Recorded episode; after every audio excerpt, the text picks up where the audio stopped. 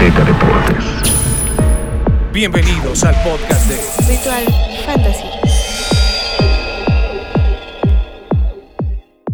¿Qué tal amigos del ritual? Una semana más de fantasy, una semana más de consejos, una semana más de disfrutar del deporte que tanto amamos. Espero estén tomando la consideración algunos consejos que les, estamos dan, les hemos estado dando y que les haya estado diciendo muy bien también, ¿no? Igual en el fantasy. Espero Esperemos sí. que- Pedro Domínguez estén más lúcidos que yo el día Y de que hoy, su ¿no? temporada les esté yendo bien, que estén en puestos de playoffs, porque ya solamente quedan cuatro semanas para que se metan a la liguilla del fantasy, porque ya después vienen Cuatro, cinco, las eliminatorias. cuántos equipos hay en su fantasy. Pero ahorita ya se empieza a vislumbrar Sí, quién sí, trae y quién la neta es puro humo. Entonces esperemos Ah, que ustedes sean parte de los que les está yendo bien y de los que puedan ganar y que no yo en el acaben fantasy dando Azteca voy vergüenzas. bien, Pete. ¿Tú vas bien?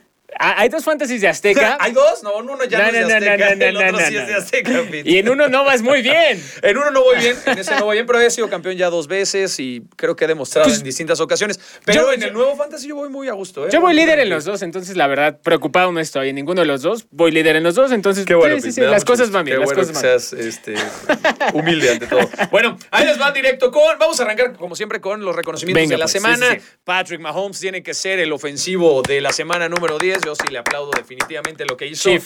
406 yardas, 5 pases de touchdown, una verdadera locura. Está de regreso. Parece ser que Patrick Mahomes está de regreso. Valor fantasy. Quien había estado rezagado por los malos resultados del coreback de Kansas City, agárrese porque va a cerrar muy bien la temporada. 36.24 puntos fantasy. 35 puntos o bueno, 29, dependiendo cómo tengan ustedes su formato de fantasy, son los que dio su rival, su coreback rival de la próxima semana. Los Cowboys de Ah, Dak Dak Prescott, Prescott. tuvieron un partidazo una vez más después de haber te- tenido un partido terrible contra los Broncos de Denver.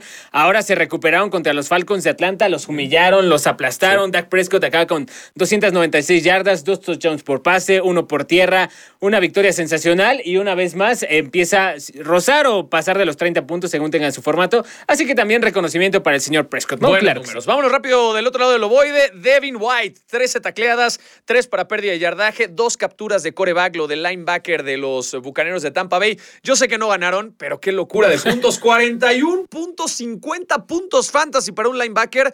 Los que juegan con defensivos deben de tenerlo como una gran joya. Efectivamente, entonces esperamos que ustedes hayan tenido a uno de estos tres jugadores que les está yendo muy bien en general, ¿no? Y sobre todo lo de Patrick Mahomes, que parece que ha regresado, pero lastimosamente también tenemos que hablar de lesiones, ¿no? Tenemos que hablar de los lesionados. Yo voy a arrancar con Aaron Jones. Me parece que es una de las bajas más fuertes, sobre todo en temas fantasy. Estás hablando de un corredor número uno que generalmente te da los dígitos. Estas semanas que no estuvo Aaron Rodgers bajó su rendimiento, hay que decirlo, pero aún así es un corredor probado en la NFL y que no pueda estar por lo menos dos, tres semanas. eh, va a pegar durísimo porque ya lo decía Pete, hay pocas semanas las que quedan de fantasy. Entonces, si usted quiere irse directo sobre Dillon, ¿no? El corredor de los Packers, que es quien tendrá que heredar. El fin de semana tuvo dos touchdowns, va a estar teniendo puntos. No sé qué tanto pueda cargar con, con, pues, con tanto trabajo. Vamos a ver qué, cómo puede desarrollarse, pero para mí es de las bajas sensibles. Habría que buscarlo en la agencia libre si es que usted busca seguir compitiendo en ese rol. AJ Dillon seguramente está disponible, puede en la gran parte de sus ligas, 128 yardas, más de 60 por acarreo, más de 60 por pase. Ya había dado buenos puntos fantasy, en tres de sus últimos seis juegos había pasado el dígito, el, el doble Muy dígito. bueno. Ahora que no está Aaron Jones, va a tener todavía mucha más chama, entonces seguramente AJ Dillon le irá bien. Ah, hay dos corebacks lesionados. Hay dos corebacks lesionados, es, co- es correcto. Baker Mayfield, Ajá. ¿no? Que creo que es una baja sensible para los Browns. Sin Baker no tienen posibilidades. La baja de Odell Beckham Jr., el COVID de Nick Chubb, la lesión de, de, eh, pues de varios. La verdad es que incluso a la defensiva han tenido muchísimos problemas el equipo de los Browns. Pero bueno, hablando de puntos fantasy, Baker Mayfield puede ser que no esté esta semana y habrá que buscar algún revulsivo. A ver, a mí lo que ha hecho pon tu Heineke no me desagrada. Probablemente esté disponible en la agencia libre. No sé, Daniel Jones, de repente te da bandazos, te da buenas semanas. O sea, habría que buscar a alguien en la agencia libre todavía disponible para tratar de cubrir esa. Te voy a dar un nombre, te voy a dar un nombre. Yo estoy ¿Lo aquí para ya? ayudarte a ti, para Ah, ayudarle a todos nuestros gracias, amigos. gracias. Cameron Newton. Ay, está no de me vuelta, gusta, no está me de gusta, vuelta. no a me ver, gusta nada. cuatro pases, tres acarreos y terminó con dos Cuatro anotaciones. pases, tres acarreos y dos touchdowns, ¿de verdad? ¿Qué ¿Eso es un efectividad? elite? ¿Qué efectividad Pues es te esa? da puntos fantasy, 12 pero ¿cuántas puntos semanas? fantasy en seis jugadas, No, la verdad. quarterback, 12 fue bestial. puntos Ahora, es bajo, tengan en cuenta, tengan en cuenta que él no empezó como el coreback titular. No, no, no, y es obviamente no. Y jugó todo el partido completo. la mayor cantidad de Esta snaps. semana contra Washington, una defensa muy endeble. Contra un Ron Rivera que ya conoce, en unos Panthers que claramente se ve que si hay química con Christian McCaffrey, con Robbie Anderson, ahora sí va a ser titular Cam Newton. Entonces, el escenario está puesto para Mm, que no. Cam regrese. No, no. Aparte, la, el upside que ofrece Cam Newton como coreback terrestre, amenaza terrestre, Eso me sí, parece sí. que vale completamente la pena. Y no si es no te gusta, titular y Ron Rivera lo conoce perfecto. A por eso a titular. mí no me gusta. Otra opción, Tua Tongo Bailoa. Lo aventaron al ruedo contra los Ravens de Baltimore, a pesar de que tenía un dedo lastimado, lo hizo bastante bien, en detrimento de Jacoby Brissett. Ahora eh, con Jalen Waddle, naturalmente la química está. Y ahora no va contra la defensa de los Ravens, va contra la defensa de los Jets. Mucho y la más defensa de los Jets sabemos que es un flan, un colchón, un cupcake, como le quieran decir. Entonces, Tua es uno de esos coreback streamers que se pueden usar esta semana si es que el tuyo titular está lesionado. Bueno, pues ahí está un poquito de los consejos. Vámonos por quién hay que buscar, a quién hay que buscar, a quién hay que de quién hay que deshacerse esta semana. AJ Dillon, ya lo comentamos, debe ser la prioridad número uno Sí. en la agencia libre.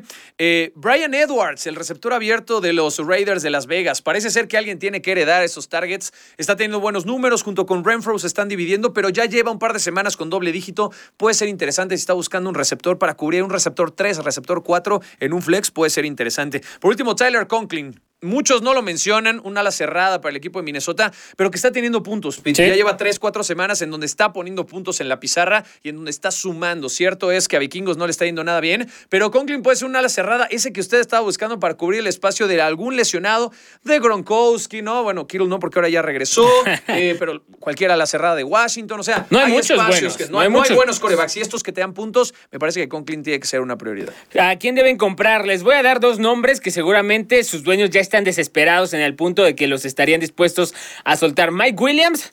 Cuatro semanas sin pasar de las 60 yardas, cuatro semanas que no pasa. Y lo dijimos de- la semana pasada, Sí, si no lo han sigue, vendido, sigue llevamos dos semanas diciéndoles. Comprar y AJ Brown, no, no, no, pero yo a Mike Williams y AJ Brown Ah, consideraría que habría que comprarlos. AJ Brown lleva dos semanas con menos de 50 yardas y menos de 10 puntos. Ahora, Sí. el tema que ayuda para creer que tienen una posibilidad de rebotar y alcanzar otra vez buenos puntos es que los targets están ahí. Sus dos corebacks, tanto Ryan Tannehill como Los Justin buscan. Herbert, los están buscando. En los Chargers están en un bache evidente cua- una vez que lo logren corregir y yo espero que así sea por el calendario que tienen. Mike Williams va a volver a ser un receptor, quizá no top 5 como a inicio de Sí, sí, temporada, sí. pero debería ser top 20. Y AJ Brown, Julio Jones va a regresar en un punto. Derrick Henry no está, pero entre Deonta Foreman hay una buena carga de trabajo terrestre. Los targets están ahí para AJ Brown. Es solamente cuestión de tiempo para que AJ Brown vuelva a explotar. Esos dos son jugadores que hay que comprar. Vender, yo vendría, vendería a TJ Hawkinson. Está en una ofensiva putrefacta. Un coreback que no da absolutamente nada. Un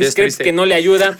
Él es muy talentoso, pero tristemente TJ Hawkinson parece que no va a dar. Y más. Jared Goff no le está ayudando en absolutamente nada, ¿no? Vender Gabriel Davis, ¿no? Sí. El receptor abierto, me parece que es momento de venderlo. Lo de Jordan Howard, esta semana regresa el titular, ¿no?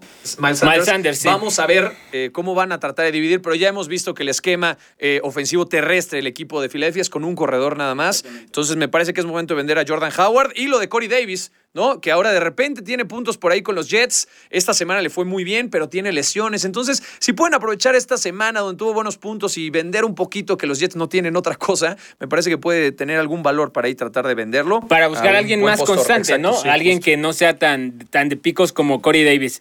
Bueno, esos son los jugadores a los que hay que vender. Yo también vendería a Antonio Gibson. Es la primera vez que acaba top 12 en posición de corredores en Fantasy esta temporada. No creo que vuelvan a tener un juego tan ad Y ahorita tiene mucho valor. Exactamente. Entonces es una gran oportunidad para venderlo. Bueno, rapidísimo, eh, buenos matchups para la semana número 11. Patriotas contra Atlanta. Atlanta está permitiendo todo y Patriotas está jugando muy bien. 49ers contra Jaguars. Sabemos lo que pasa con la defensiva de los Jaguars. Lo de los Bills fue una vez en la historia, no volverá a pasar.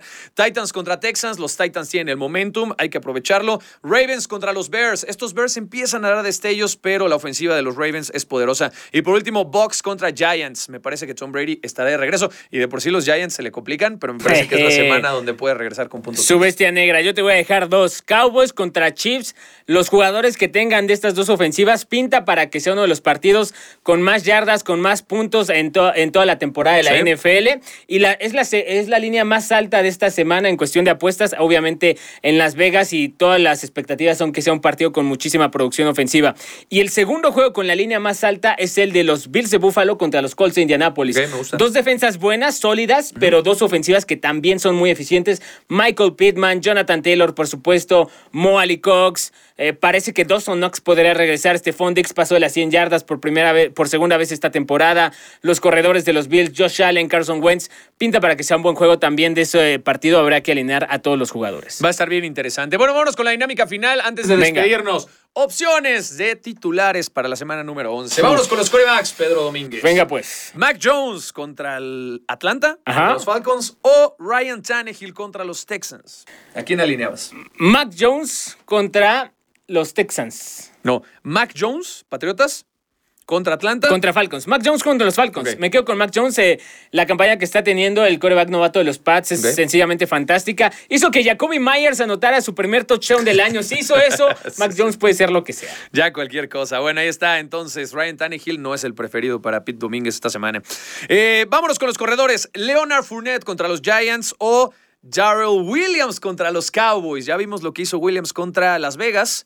Así es que puede ser muy interesante. O Fournette, que está jugando a nivel interesante en cuanto a puntos fantasy. Me gusta lo de Fournette, pero creo que tiene mejor línea defensiva los Giants. La de Cowboys me parece más permisiva. Me, espanta un poco el tema Micah Parsons, pero creo que lo van a seguir usando más para presionar que para cubrir a un corredor. Entonces me quedo con Darrell Williams. Perfecto, ahí está. Vámonos con receptores. Jamar Chase de Cincinnati contra los Raiders de Las Vegas o Deontay Johnson de los Steelers contra los Chargers. No sabemos cómo va a estar Ben Roethlisberger si regrese. Entonces, sencillamente por esa razón, Jamar Chase, cualquiera de los dos corners que enfrenten los Raiders de Las Vegas son corners que ya basurió a nivel colegial. Entonces, Jamar lo puede seguir haciendo en, me gusta, en los profesionales. Pienso igual que tú en cuanto a ese rubro. Vámonos, justo con los alas cerradas. Está perro. Noah Fant contra Washington. Ya está de regreso del COVID, ya sumó un poquito de puntos, ¿no? Pues, trata de regresar a su máximo nivel. O TJ Hawkinson, que ya lo menospreciaste, mi querido Pete Dominguez, hace rato, contra Filadelfia. Uf, es que Filadelfia no tiene linebackers, entonces ese es un gran matchup.